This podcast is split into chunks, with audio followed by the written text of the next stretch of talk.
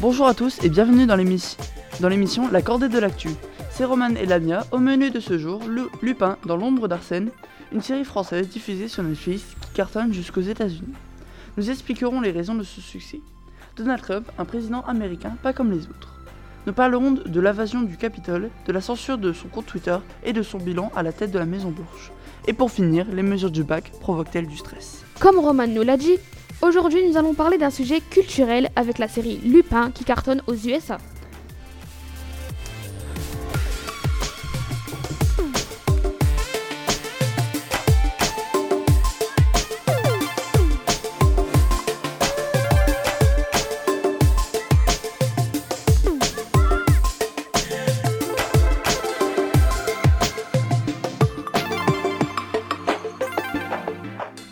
La nouvelle série française Lupin dans l'ombre d'Arsène, sortie sur Netflix le 8 janvier 2021, est un franc succès.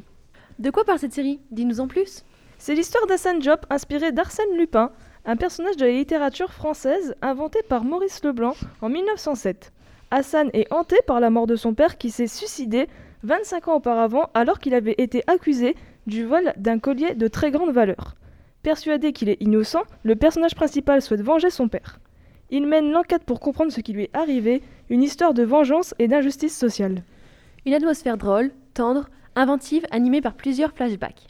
Le personnage d'Hassan Diop, qualifié de gentleman cambrioleur, est apprêté de nombreux costumes loufoques avec plus d'un tour dans son sac. D'ailleurs, cette série est classée numéro 1 aux États-Unis. C'est une première pour une série 100% française. Les acteurs et les réalisateurs sont français.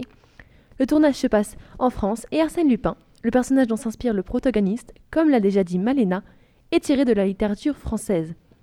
Nous pouvons au passage remarquer la modernisation de ce dernier. Ascendium peut être considéré comme le Arsène Lupin 2.0. Dans cette série, nous retrouvons des acteurs connus en France comme à l'international. Parmi les acteurs principaux, on retrouve le célèbre Omar Sy qui joue Hassan Diop et l'acteur Forgas Assandé qui incarne le rôle de Babacar Diop. Il y a aussi Ludivine Sagné qui joue l'ex-femme d'Hassan Diop. Quant à Louis Leterrier, qui a joué dans des films à succès comme Jurassic World et Intouchable, il est le réalisateur de cette série. La partie 1 qui contient 5 épisodes est déjà sortie sur Netflix, mais aucune date n'a encore été annoncée pour la partie 2. Mais on sait que celle-ci a déjà été tournée. Des rumeurs circulent déjà que la partie 2 sortirait cet été. Beaucoup de questions se posent. Que va-t-il se passer dans cette deuxième partie?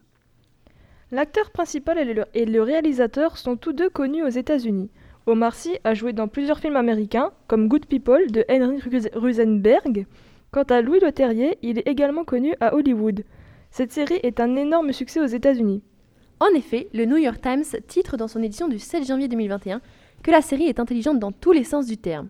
Le quotidien recommande aux Américains sensibles à la série Sherlock et qui souhaitent un programme sans violence de regarder cette surprenante adaptation d'Arsène Lupin. Cette série connue aux USA plaît-elle aux Français? Nous avons interrogé des Lillois pour connaître leurs avis. On est parti sur la place de la République et la Grand Place. Imaginez, vous héritez d'un trésor. Moi, c'est ce qui m'est arrivé.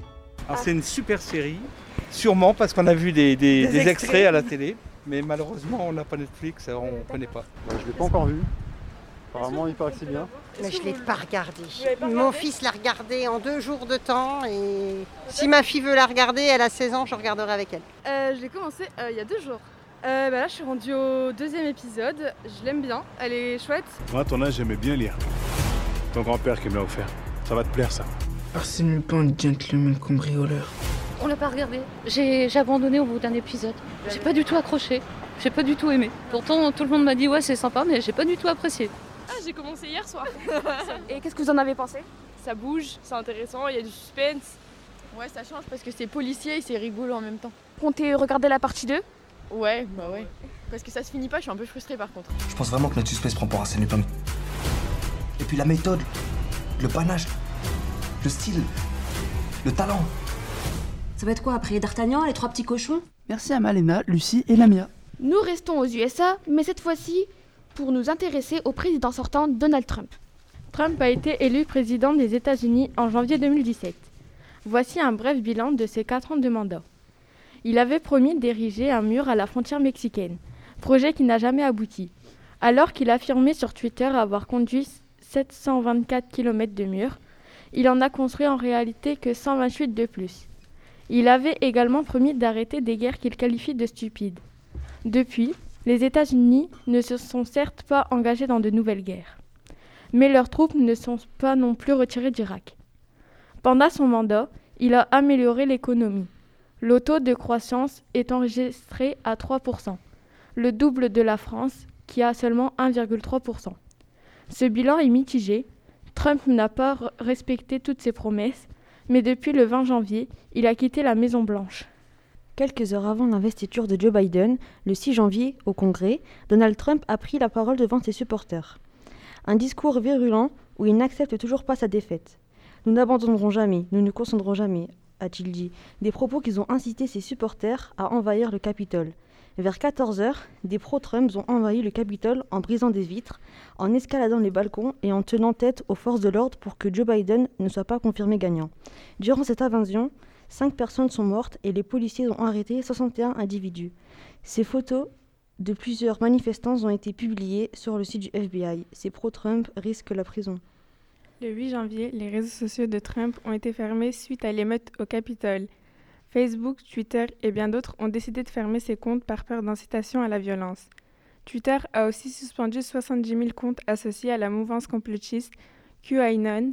S'il n'y a pas de loi officielle aux États-Unis sur la censure, le premier amendement de la Constitution garantit la liberté d'expression. Mais rien n'oblige les entreprises privées d'assurer cette liberté. Nous sommes allés dans la rue recueillir certains avis. Oui, parce qu'il est allé trop loin savoir élaborer un juste milieu où on peut s'exprimer. La, liberté d'expression, c'est important, mais il ne faut pas de dérive. Et là, il a dérivé à mon avis. C'est pas juste le fait d'enlever son compte Twitter qui va régler euh, les racines de, de ces problèmes-là. quoi. Oui, on peut. ça l'empêchera pas de faire ce qu'il veut faire ou de diffuser ses, ses pensées d'une autre manière. Il est encore président des États-Unis quelques jours, mais il n'est déjà plus membre des réseaux sociaux Twitter, Facebook. Ils ont banni ou suspendu Donald Trump après les événements du Capitole. Particulièrement, euh, j'aime pas Trump, donc euh, je trouve ça très bien. C'est un fou, c'est un dangereux. Est-ce qu'on peut empêcher Donald Trump de s'exprimer sur les réseaux sociaux? Euh, Non, moi je pense pas. Je pense que c'est pas le rôle des surtout de enfin d'applications comme Twitter ou Facebook de censurer un président des États-Unis. Enfin c'est pas de la censure mais je trouve que c'est pas leur rôle, c'est plutôt enfin on leur donne trop de pouvoir en faisant ça. Je pense que c'est pas de la censure, je pense que tout peut être dit. Il faut juste peser ses mots. Et euh, je pense que là, euh, on interdit des choses parce que ça amène justement la violence. On peut penser des choses, on peut les faire, mais on doit inciter personne à faire les choses ou à penser comme nous. Je pense que c'est pour ça qu'on l'a censuré. Je pense que ça crée un précédent dans le fait pour les grandes compagnies de réseaux sociaux, etc., euh, d'autoriser ou non, euh, à leur bon vouloir, en fait, euh, la parole à telle ou telle personne ou telle ou telle partie. je pense que ce n'est pas le rôle d'une entreprise privée de décider qui a le droit de parler ou non. Merci à Athénaïs, Shaina et Asia d'avoir évoqué ce sujet. Enfin, pour terminer, nous allons aborder la situation des lycéens angoissés par le bac en pleine pandémie.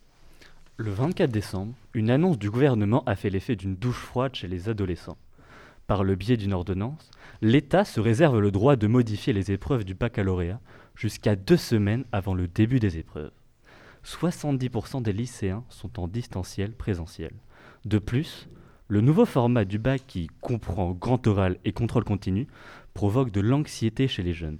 Cela ajoute du stress au stress et de l'incertitude à l'incertitude. Charline, notre envoyée spéciale, est partie à la rencontre de Charlotte élève membre du conseil de la vie lycéenne d'un lycée de Grande-Sainte. Comment appréhendes-tu les nouvelles épreuves du bac, notamment le contrôle continu et le grand oral? Le problème avec le grand oral, c'est qu'on a eu les réponses assez tard par rapport à l'organisation qu'on devait y préparer. Mais le contrôle continu, je trouve c'est vraiment bien parce qu'on peut être évalué à notre juste valeur tout le long de l'année en fait. Comment gères-tu le distanciel présentiel? Ben, Je le gère en fait en m'organisant toute la semaine. Donc en organisant mes cours par heure, j'organise mes heures en fait. Est-ce que le Covid ajoute une source de stress supplémentaire au bac? Bah forcément, vu le fait qu'en fait le bac de base n'est pas vraiment organisé et qu'après on doit réorganiser par-dessus avec le Covid, forcément c'est une zone de stress. Que penses-tu de l'ordonnance du 24 décembre dernier sur la possibilité de modifier le bac 15 jours avant le début des épreuves? Je trouve ça vraiment injuste parce qu'en fait on peut bosser notre bac jusqu'à ce moment-là et après ils peuvent décider totalement d'arrêter les épreuves et c'est vraiment pas, pas bien. Comment envisages-tu tes vœux Parcoursup et ton avenir? En fait, on trouve ça vraiment stressant parce qu'on n'a vraiment pas d'informations Parcoursup et les profs ne veulent pas vraiment nous en donner parce qu'ils n'ont vraiment pas le temps avec le Covid. Euh, Pas d'informations, donc, que ce soit du côté des professeurs ou des élèves. Le, euh, le flou demeure quant aux épreuves de fin d'année. Et avec la procédure Parcoursup qui vient d'ouvrir, les terminales n'en ont pas fini avec l'incertitude. Merci à Charline, Étienne et Benjamin. Et voilà, c'est la fin de la, de la cordée de la de l'actu. Nous remercions l'ESJ de nous avoir de nous avoir permis d'enregistrer dans leurs locaux et nous remercions également Emmanuel Mathieu, Louison et Salon- Salonné et Cyriane de nous avoir suivis dans ce projet. Au revoir